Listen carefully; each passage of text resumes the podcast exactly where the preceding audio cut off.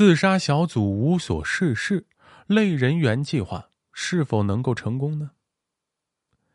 由于海德里希对捷克的统治，捷克流亡政府提出了对海德里希的刺杀计划。尽管对刺杀计划有一定的兴趣，但英国人却在是否对海德里希实施刺杀仪式上犹豫不决。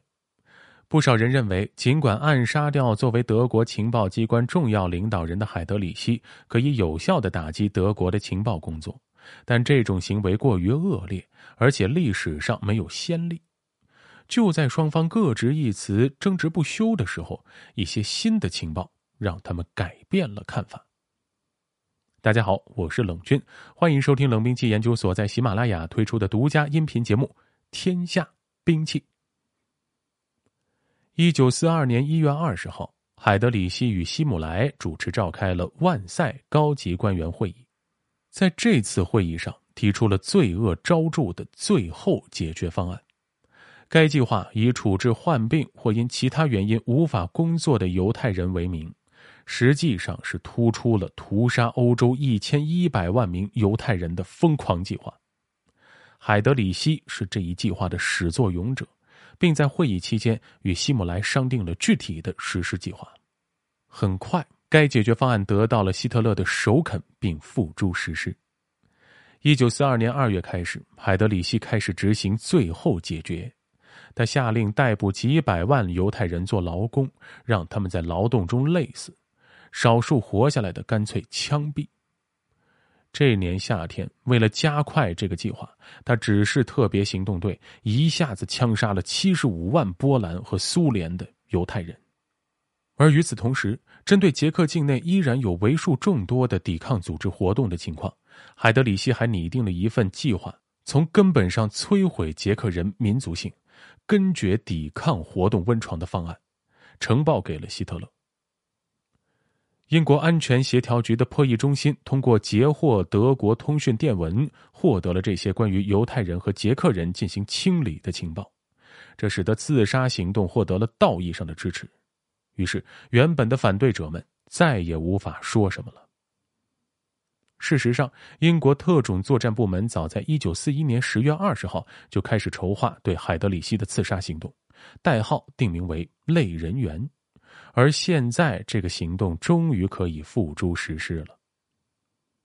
实际的刺杀行动由前捷克军情处负责。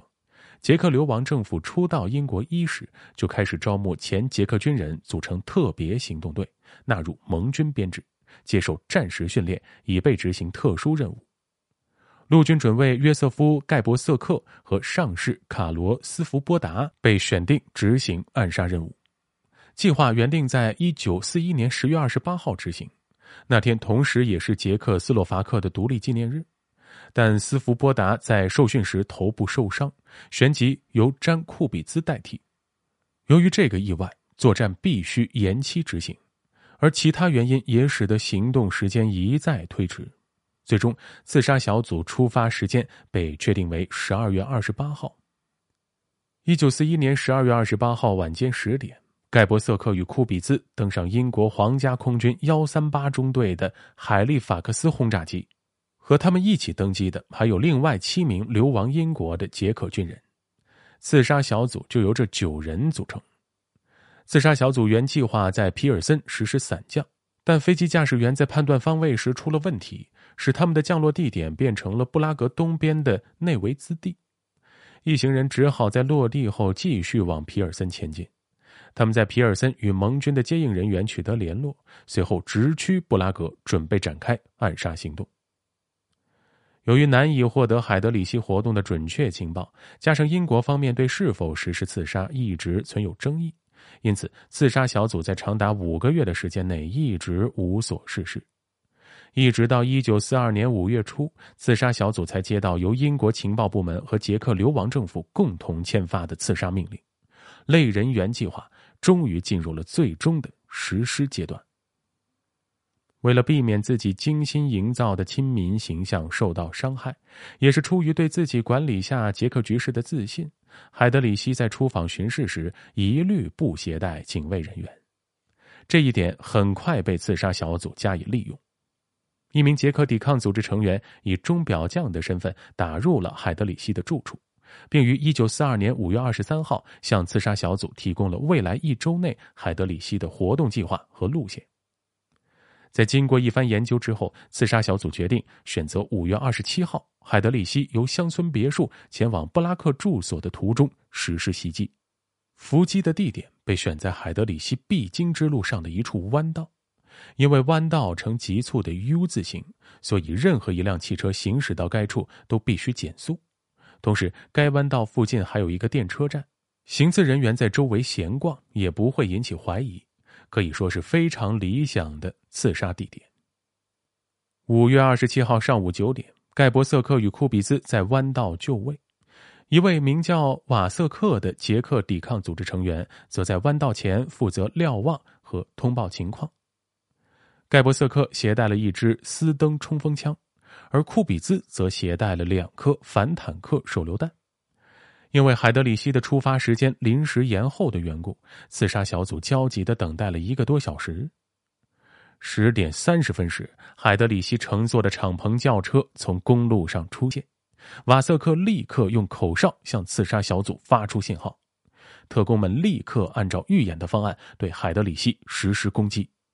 首先是盖博瑟克使用斯登冲锋枪向轿车开火，然而意外的是，冲锋枪却卡壳了。注意到路边刺客的海德里希一边掏出手枪还击，一边高声命令司机加速冲过危险地带。但经验不足的司机却在惊慌之下踩到了刹车，使得汽车停在距离刺杀小组不远的地方。于是库比兹抓住机会向轿车投掷了反坦克手榴弹。装填了大量高爆炸药的反坦克手榴弹滚进轿车车底爆炸，将轿车底盘炸出了一个大洞，使得海德里希多处受伤。但海德里希并未当场倒下，而是继续用手枪向刺杀小组开火，并下车试图进行追赶。见此情景，刺杀小组认为任务失败，便在驶来的电车掩护下撤离了现场。海德里希则被闻讯赶来的警察迅速送往布洛夫卡医院。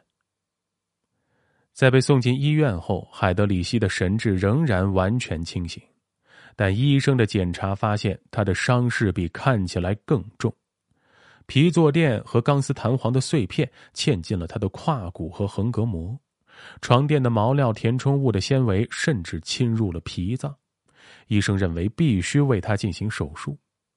在医生的主持下，海德里希体内的弹片被成功取出来，看起来一切情况都好。但在六月三号时，他身体情况突然恶化，并陷入休克，于第二天抢救无效死亡。对其死亡原因，一般认为是伤口感染所导致的败血症。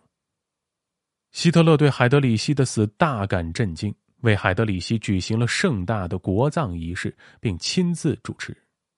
在葬礼上，希特勒情绪激动，只说了寥寥几句话，便黯然离去。他评价海德里希是拥有钢铁般意志的男人。在希特勒的直接命令下，盖世太保对刺杀小组活动过的地区进行了残酷的报复。依照命令，被怀疑为刺杀小组提供掩护的利迪策村被彻底摧毁。一百九十九名十六岁以上的男性村民被杀害，一百九十五名女性村民和九十五名儿童被送进集中营。战后才从德国档案中得知，他们大多数在波兰切姆诺毒气室被害，最终生还者仅有十七人。屠杀结束后，整个村庄被付之一炬，推土机铲平了所有痕迹。几百人的小村庄从此荡然无存，迪利策的名字也在土地登记表上被永远的抹掉。另外一座名为雷扎基的村庄也遭到了同样的厄运。所有这一切都被帝国电影公司全程记录，作为对其他地区的警告，公开播放。而参与刺杀的突击队员们也没能从搜捕中逃脱。党卫军帝国师根据告密者提供的情报，包围了他们藏身的教堂。所有的突击队员要么战死，要么自杀，没有一人幸免。